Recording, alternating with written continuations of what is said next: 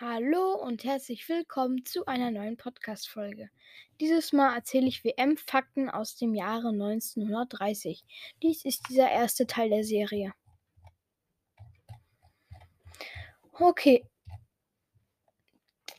Gastgeber Uruguay. Vom 13. bis 30. Juli Weltmeister Uruguay, Deutschland verzichtet. Das waren jetzt die allgemeinen Fakten über die WM.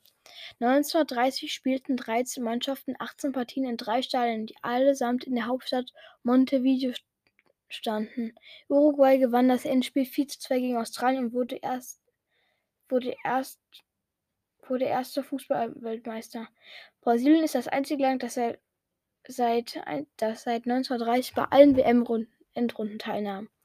Der Argentinier Guillermo Stabile wurde 1930 erster Torschützenkönig der WM. Er schoss vier, in, vier, in vier Spielen acht Tore.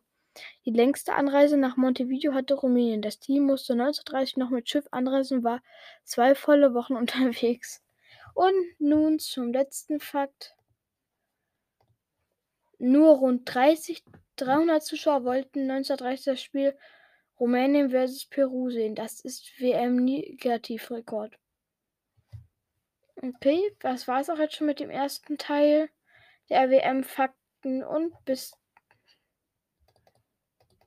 zum nächsten Mal. Ciao.